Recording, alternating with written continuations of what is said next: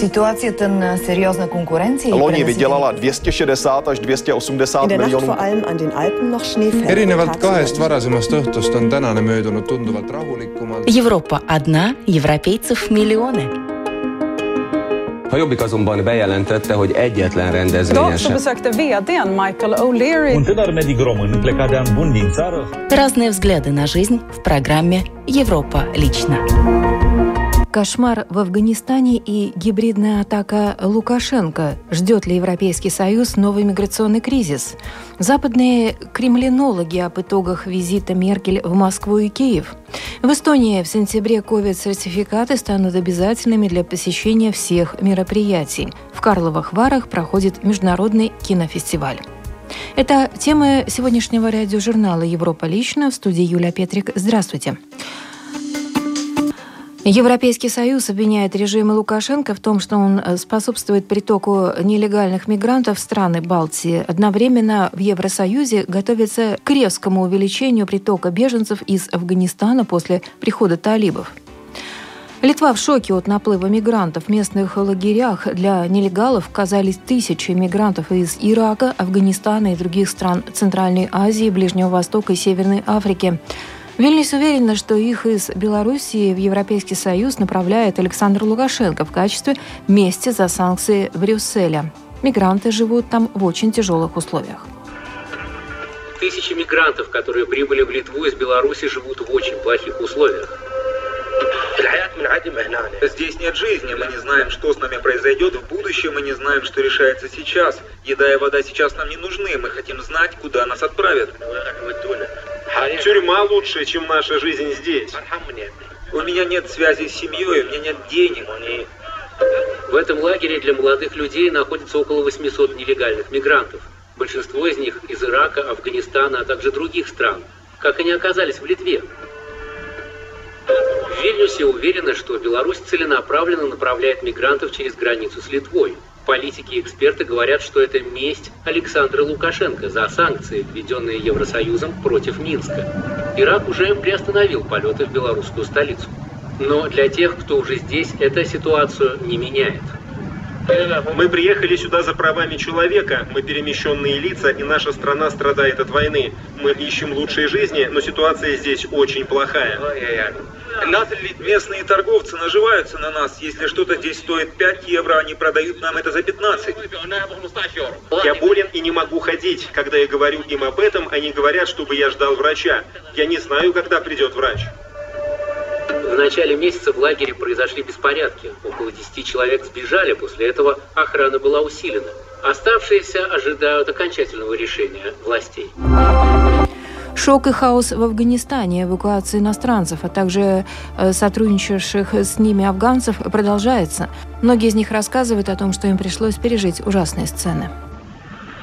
Эвакуация иностранцев, а также сотрудничавших с ними афганцев продолжается. Сообщения об их прибытии поступают из многих стран Европы, а также США и Канады.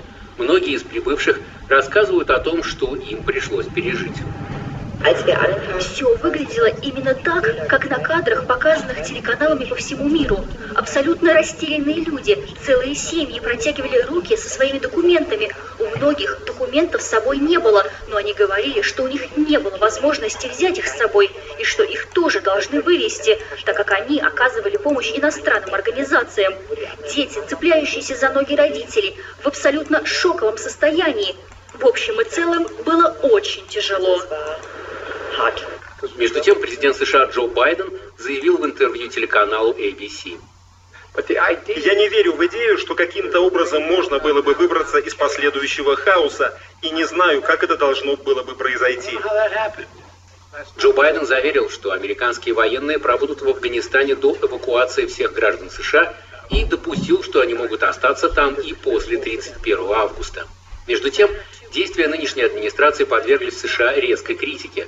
Вот как отреагировал на слова президента лидер республиканского меньшинства в Сенате США. Теперь мы оставили более 10 тысяч американских граждан в тылу врага, не имея никакого плана, как доставить их в аэропорт. И по иронии судьбы, у нас сейчас в Афганистане больше войск, пытающихся спасти наших людей, чем было до этого невероятно неудачного решения о поспешном выводе войск. Президент пошел на этот огромный риск, чтобы следовать линии о том, что мы закончили самую долгую войну и возвращаем всех домой. Политическое решение, которое привело к катастрофическим последствиям. Афганистан вскоре вновь вернется к тому состоянию, из-за которого мы туда пришли. Сообщается, что вчера и сегодня, в День независимости Афганистана, в нескольких провинциях прошли акции протеста. В двух городах между протестующими и талибами произошли столкновения, есть погибшие. В целом же положение в Кабуле и большинстве городов пока остается относительно спокойным. Вот что рассказывают местные жители. После того, как талибы взяли под контроль весь Афганистан, цены на товары первой необходимости резко выросли. Теперь мы платим в четыре раза больше. Я надеюсь, что будущее руководство сможет сложить оружие, добиться мира и стабильности, чтобы афганский народ мог жить в мирной стране. Накануне представители радикального исламистского движения «Талибан» заверили, что не собираются преследовать иностранцев, а также афганцев, которые сейчас пытаются покинуть страну, если те вернутся домой. При этом было заявлено, что страна отныне будет жить по законам шариата, и что это же относится и к правам женщин.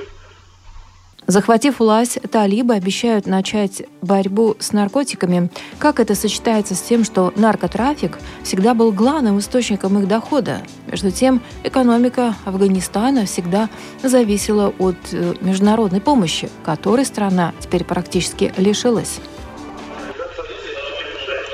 Еще во время своей недавней поездки в Москву представители Талибана заявили о намерении бороться с наркотрафиком из Афганистана в Центральную Азию, чем заслужили одобрение принимающей стороны.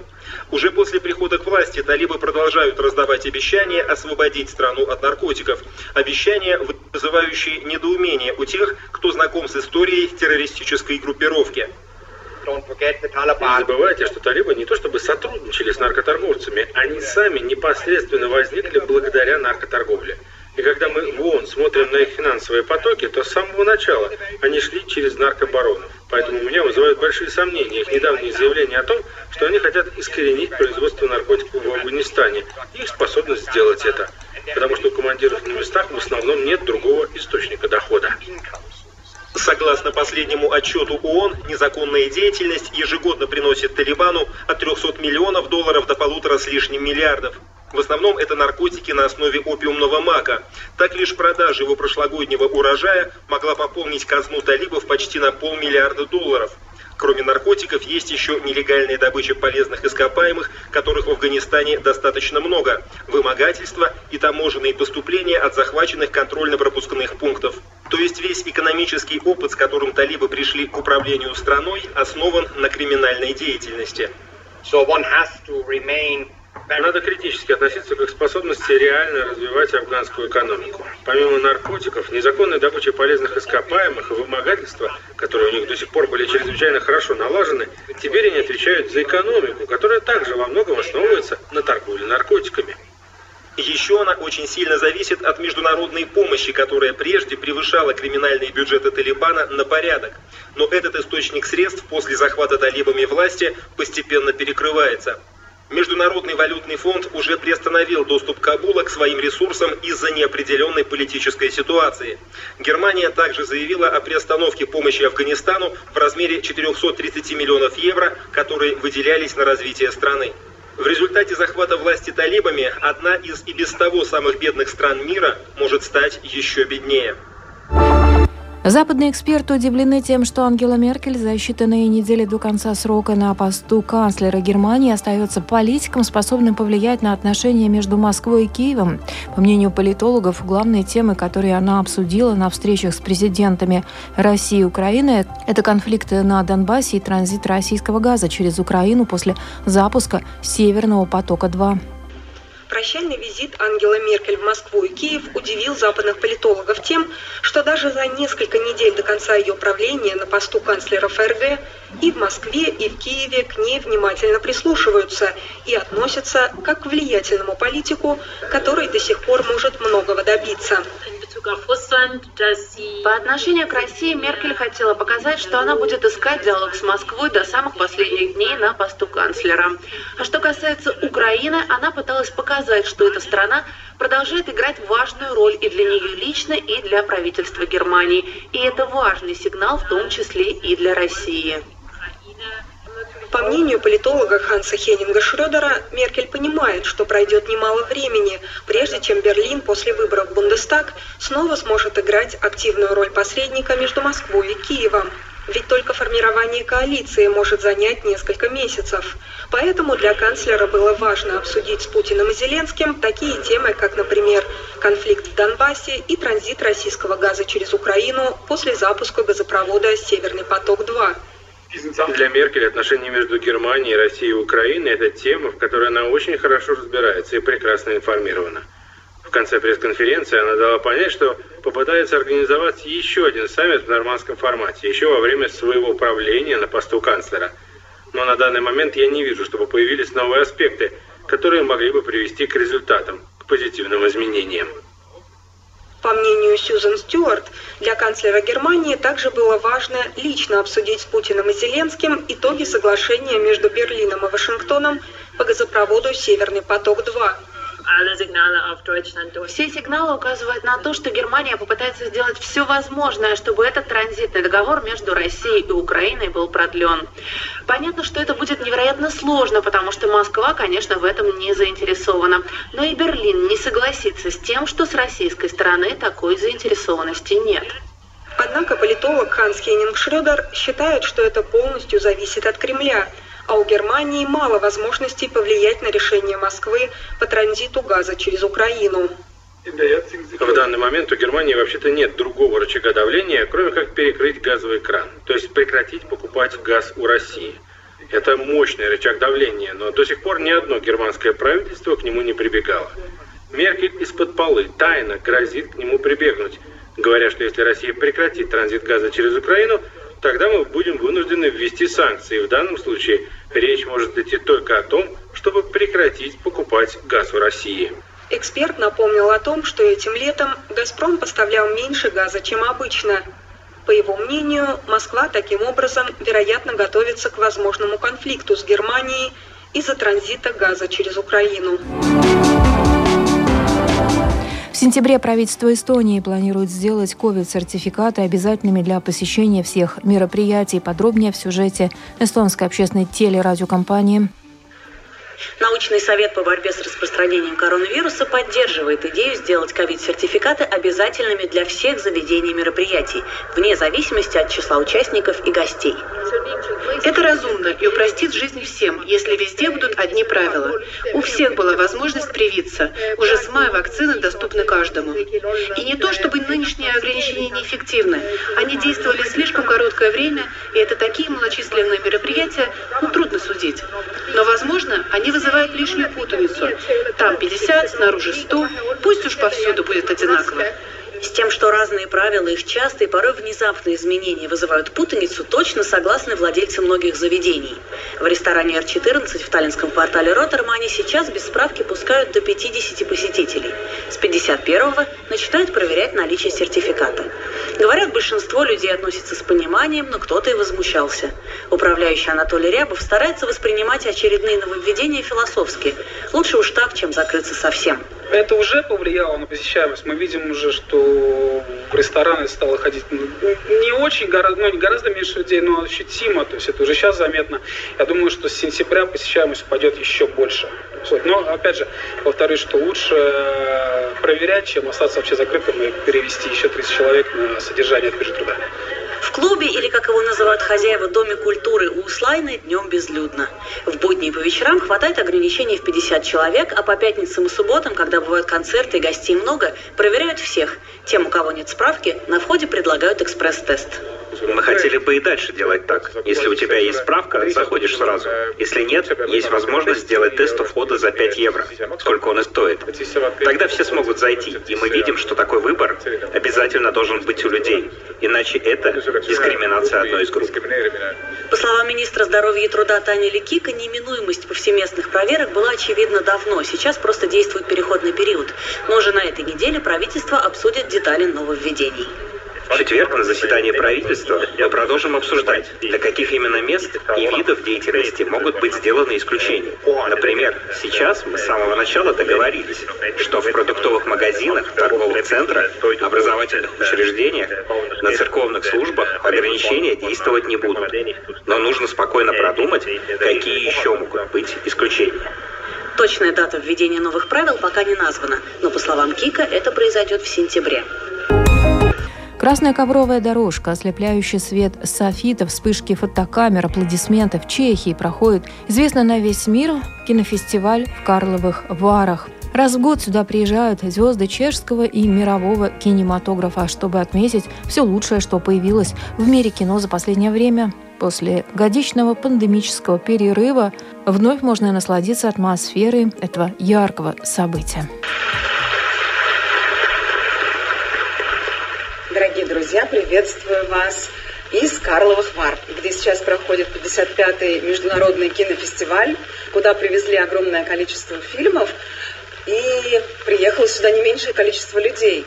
Здесь атмосфера, конечно, уникальная, потому что а, люди настолько отвыкли от состояния до пандемии коронавируса, что ощущение такое, что они пытаются оторваться на несколько месяцев вперед потому что боятся, видимо, что снова все закроют. И поэтому на улицах царит настоящий праздник. Здесь огромное количество всяких уличных развлечений, помимо проходящего фестиваля.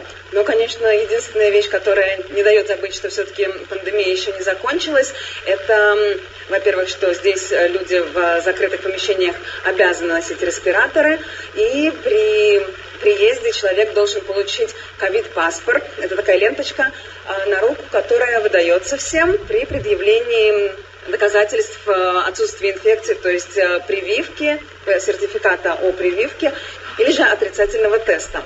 Но, тем не менее, можно попасть на фильмы, посмотреть. Сюда приехало много режиссеров и актеров из разных стран, например, из Грузии, из Латвии, Литвы. А, это то, что касается стран бывшего Советского Союза. Здесь широко представлена балканская секция, Сербия, Хорватия, Северная Македония, а, Албания. Сейчас мы отправимся в отель «Термал», где основная площадка демонстрационная, и посмотрим, что происходит там. Вот я подошла к отелю «Термал». Здесь, как всегда, царит оживление.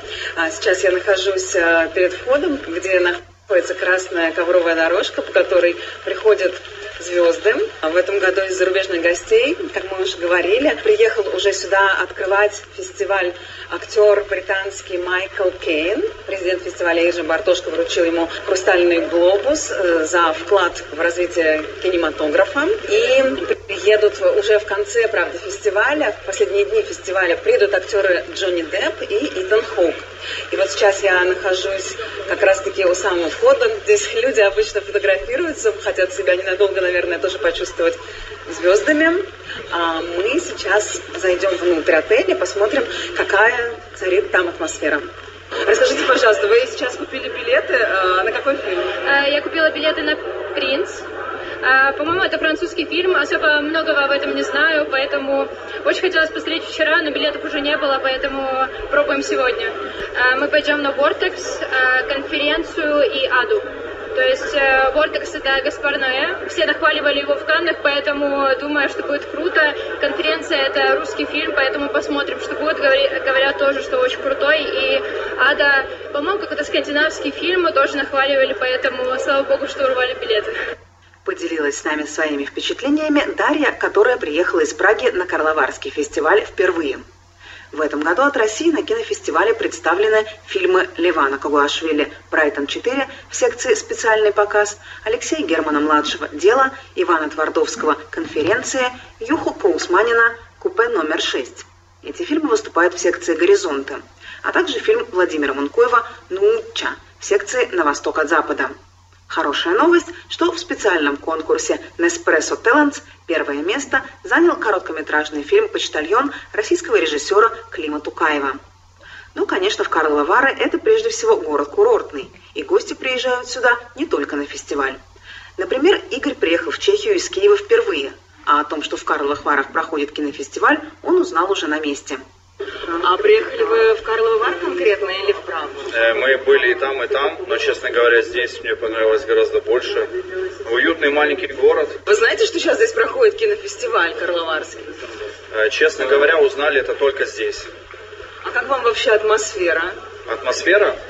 Э, чувствуется, что что-то должно как бы произойти или уже происходит, потому что мы проходили мимо и видели э, много оборудования, много камер, много людей, которые чем-то заняты. Э, мы были, я так понимаю, в здании Central Film да, вот. Но мы не прошли, потому что не знали, где взять вот эти вот э, наклейки на руку.